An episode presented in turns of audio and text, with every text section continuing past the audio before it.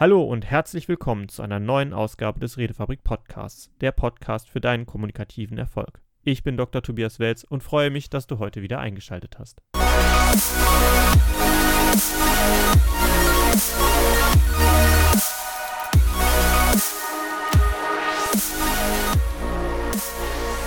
Herzlich willkommen zu der neuen Folge. Und heute geht es einmal um schriftliche Kommunikation. Also im Grunde genommen vor allem um ein Thema, nämlich E-Mails. Bei der Kommunikation, wenn man sie jetzt verbal macht, hat man viele Anhaltspunkte, viele Marker, auf die man achten kann.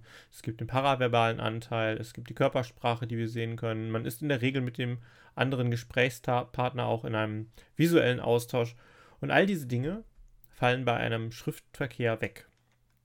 Wir haben also im Prinzip eine sehr eingeschränkte Kommunikationsmöglichkeit. Allerdings gibt es einige Dinge, und die möchte ich mit euch heute teilen. Es gibt einige Dinge, bei denen man darauf achten kann, um eine erfolgreiche E-Mail-Kommunikation zu schaffen. Das kann davon ausgehen, dass man den richtigen Ton trifft, dass man in der Lage ist, auch tatsächlich die sinnvollen Anliegen, die man hat, rüberzubringen und in Summe idealerweise auch einfach weniger E-Mails schreiben zu müssen. Fangen wir direkt mal bei einer Kernfrage an. Warum schreibe ich überhaupt eine E-Mail oder warum schreibe ich etwas, was jemand anderem etwas mitteilen soll? Genauso wie in der normalen Kommunikation kannst du dir erstmal für dich überlegen, was will ich mit dieser Mail? Ist das eine Kontaktaufnahme? Ist das ein Verkaufsversuch? Ist das etwas einfach nur, um jemanden in ein Gespräch zu verwickeln?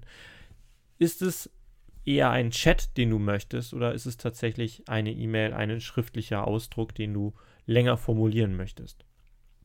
Erst wenn du darüber dir im Klaren bist, ist das überhaupt das richtige Mittel, dann kannst du wirklich sinnvoll eine solche schriftliche Verfassung benutzen, so einen schriftlichen Ausdruck nutzen, um erfolgreich zu kommunizieren.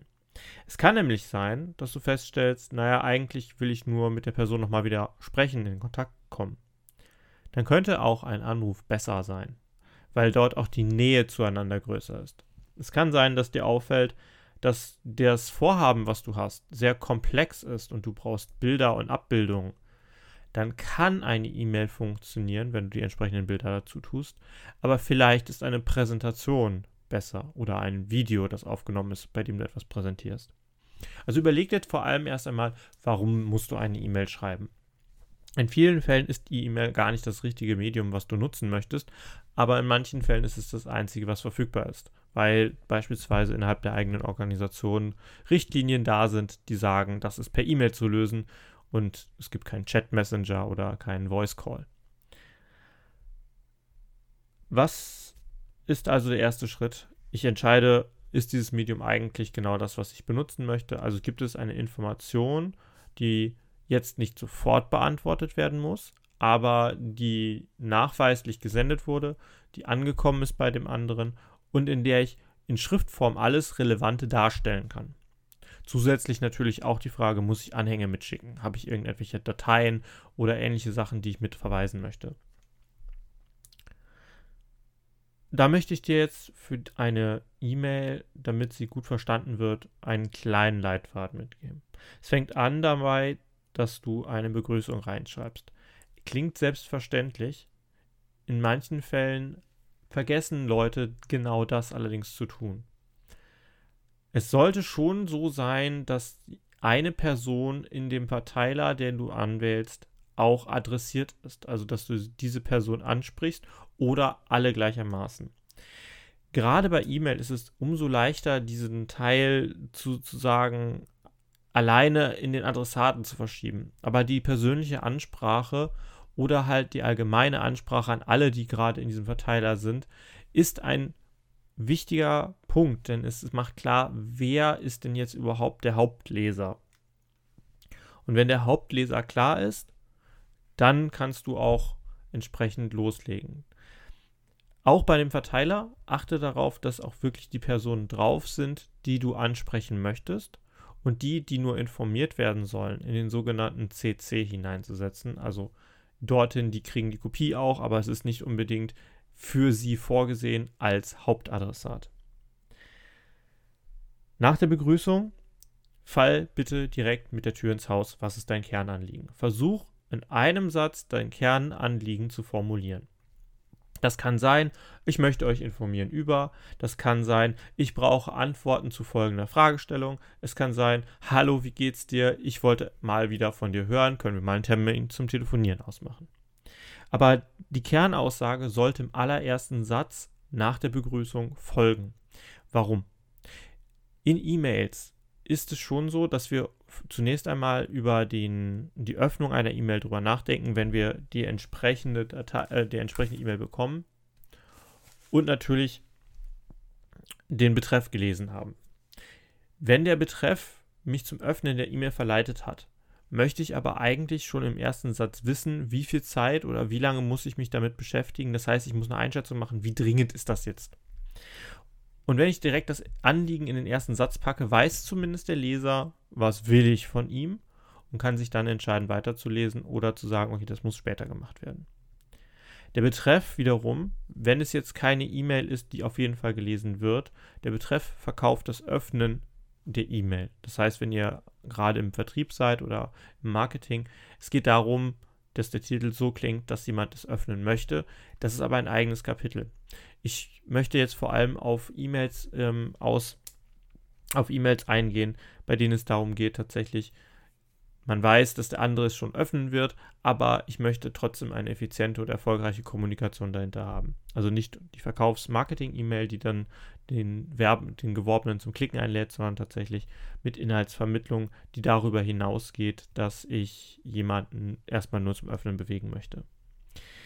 Der Betreff sollte natürlich kurz und prägnant sein. Manche Organisationen haben Richtlinien dazu, wie das gestaltet wird. Dann muss man sich da natürlich dran halten. Bei anderen ist man etwas freier.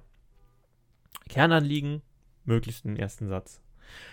Nachdem man das Kernanliegen erklärt hat, kann man natürlich auch noch einige Zusatzinformationen dazu beibringen, damit man das Ganze in einen richtigen Kontext setzt.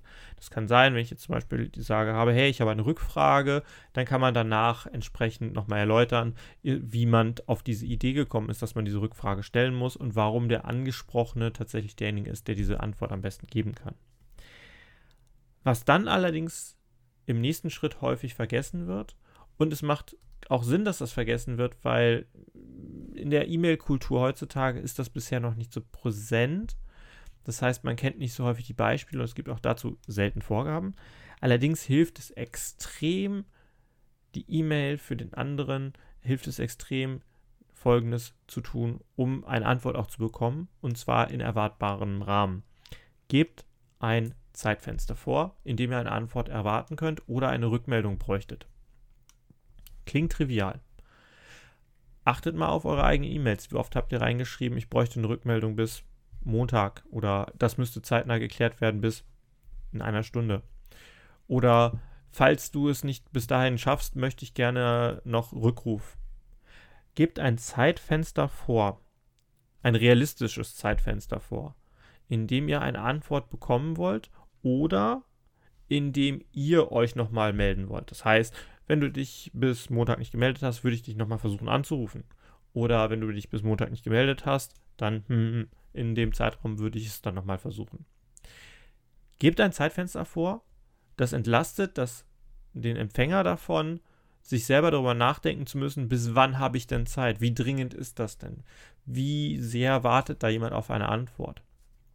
Macht dem Leser eurer E-Mail klar, wann ihr eine Antwort erwartet oder wann ihr nochmal selber aktiv werdet.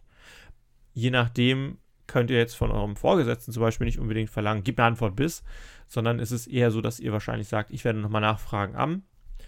Allerdings ist es natürlich für einen Vorgesetzten auch schon mal sehr gut zu wissen, in welchem Zeitfenster ist es für euch relevant. Und entsprechend kann er dann reagieren. Es kann auch sein, dass es dann halt nicht nur eine E-Mail wird, die als Antwort kommt, sondern vielleicht sogar ein schneller Austausch.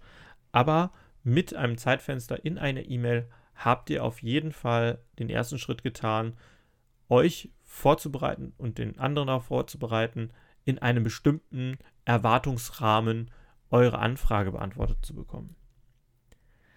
Jetzt geht es natürlich auch noch darum, das war auch in meiner, in meiner Ausführung gerade ein bisschen schon drin, wer trägt denn die Verantwortung dafür, dass jetzt die nächsten Schritte eingeleitet werden. Das sollte auch in der E-Mail rein. Das heißt, ich werde mich nochmal melden oder ich erwarte, dass du dich meldest oder der und der Zeitrahmen ist vorgesehen.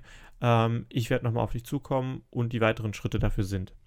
Gebt dem Leser eurer E-Mail einen ungefähren Leitfaden vor, was die nächsten Schritte sind oder eurer Meinung sein sollten, damit für den weiteren Verlauf eures E-Mail-Schriftverkehrs klar ist, in welcher Phase eurer Diskussion seid ihr. Ja, man kann auch Verläufe benutzen. Das heißt, man bekommt eine Antwort, dann gibt es wieder eine Antwort und wieder eine Antwort und die E-Mails sind jedes Mal schön untereinander aufgereiht. Allerdings sollte es in der ersten Mail schon klar sein, wie, das, wie die weiteren Schritte sein sollen und wer die Verantwortung dafür trägt, dass das nachgehalten wird. Wenn du das mit reinnimmst, hast du im Grunde genommen eine komplett runde E-Mail, bei der du höflich warst, weil du begrüßt hast und den äh, eigentlichen Ansprechpartner angesprochen hast. Du hast mit deinem Kernanliegen begonnen, das heißt, du hast ihm keine Zeit verschwendet. Du hast gegebenenfalls einige Sachen noch erläutert, äh, erklärt und ein Zeitfenster vorgegeben, in dem die E-Mail beantwortet werden soll. Dann hast du klar gemacht, welche Schritte weiterkommen und welche, wer die Verantwortung dafür trägt. Und jetzt kann man natürlich noch sehr nett sein und für einen zusätzlichen Kommunikationskanal noch reinschreiben, falls du Fragen hast, falls Rückfragen sind, kannst du so oder so noch mich erreichen. Oder frag sowieso. Und dann wäre es natürlich auch gut, wenn man sich dann noch höflich verabschiedet. Der nette Abschied gerade in standardisierter Form mit freundlichen Grüßen oder viele Grüße wird gerne unterschlagen, vor allem wenn es ein längerer E-Mail-Verlauf ist, aber dann wird die E-Mail mehr als Chat benutzt, mehr so als, als schnelle, schnelle Chat-Nachrichten.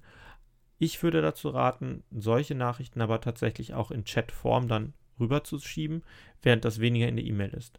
Eine E-Mail hat mittlerweile ein zwar häufigere Frequenz, dass man sie auch aufruft und bekommt, aber immer noch einen gewissen Briefcharakter. Und da erwartet man in gewisser Weise schon immer noch, dass sich darum Mühe gegeben wurde, den Inhalt adäquat darzustellen und auch Mühe gegeben wurde, den Adressaten zu begrüßen und zu verabschieden. Beim Chat ist das nicht unbedingt so der Fall. Das sind Verläufe, das ist länger da, man hat quasi eine andere Art der Kommunikation und andere Regeln bei einem Chatverlauf. Ich möchte euch auch darauf hinweisen, falls ihr den E-Mail-Verkehr als Chat-Funktion missbraucht, überlegt euch, ob es nicht sinnvoller ist, tatsächlich eine echte Chat-Funktion einzuführen. Je nachdem, was verfügbar ist, könnte es hilfreicher sein, weil es da um schnelles und auch vor allem wenig gut formuliertes Ab Austauschen angeht. Bei E-Mails hast du auch noch folgenden Vorteil. Wenn du sie geschrieben hast, musst du sie noch nicht absenden. Das ist ein Vorteil, den schriftliche Kommunikation gegenüber der verbalen und nonverbalen Kommunikation hat. Wir haben nochmal Zeit, drüber zu lesen. Mach deine E-Mail fertig, lies nochmal drüber. Nimm dir kurz die Zeit, einmal das, was du geschrieben hast, nochmal gegen zu checken. Und da möchte ich dir eine kurze Checkliste geben. Erstens. Habe ich die Form gewahrt und jeden benannt, der auch tatsächlich rein soll. Also der Verteiler ist richtig. Habe ich einen aussagekräftigen Betreff gewählt? Habe ich in meinem ersten Satz nach der Begrüßung tatsächlich mein Kernanliegen genannt? Und habe ich Zeitfenster und Verantwortung klar geregelt? Sind die Sätze, die ich verwendet habe, klar ersichtlich, was ich da möchte? Aus deiner eigenen Sicht in der Regel schon, aber bei diesem Gegencheck nochmal äh, Check nochmal kritisch nachgucken, selber überlegen, ob das auch wirklich so ankommt. Und nochmal drüber nachdenken, was soll der Satz tatsächlich sagen? Wenn du diesen Check gegengemacht hast, da durchgeführt hast, dann wirst du auch den einen oder anderen Satz nochmal rundstellen, rausschmeißen, vielleicht nochmal Flüchtigkeitskorrektur machen. Aber im Grunde genommen hinterfragst du kritisch nochmal den Kern deiner Kommunikation. Und darum geht es bei guter Kommunikation, bei erfolgreicher Kommunikation auch. Nämlich, dass du schaust, was möchte ich sagen und jetzt kannst du bei schriftlichen Sachen sogar nachträglich noch korrigieren, sodass du daran auch tatsächlich zusätzliche Lerneffekte hast. Wenn der Satz korrigiert ist, wenn die E-Mail korrigiert ist und du immer noch sagst, naja gut, ähm, da gibt es bestimmt noch das eine oder andere, was vielleicht etwas mehr Erläuterung braucht oder mehr Erklärung braucht. überleg dir tatsächlich einfach das auf Rückfragen zu verschieben. Je voller eine E-Mail ist, desto länger braucht der Leser zum Verstehen und Lesen und desto häufiger passiert es sowieso, dass Rückfragen kommen. Das heißt, vielleicht sehr komplexe Sachen nochmal weiter nach hinten verschieben in ein anderes Gespräch oder ein anderes Format hinein. Und ansonsten bei der E-Mail einfach darauf achten, der Leser liest es in seiner eigenen Stimmung. Das heißt, ihr solltet möglichst etwas freundlicher formulieren, als ihr es vielleicht sonst tun würdet, weil es in dem einen oder anderen Fall tatsächlich eh negativ ausgelesen werden könnte, weil ihr keinen Einfluss darauf habt, wie der Empfänger eure E-Mail gerade liest, beziehungsweise in welcher Stimmung er gerade ist. Das wäre es soweit zu den E-Mails. Ich würde mich freuen, wenn ihr tatsächlich auch mal eine E-Mail schreibt, und zwar an podcast.redefabrik.net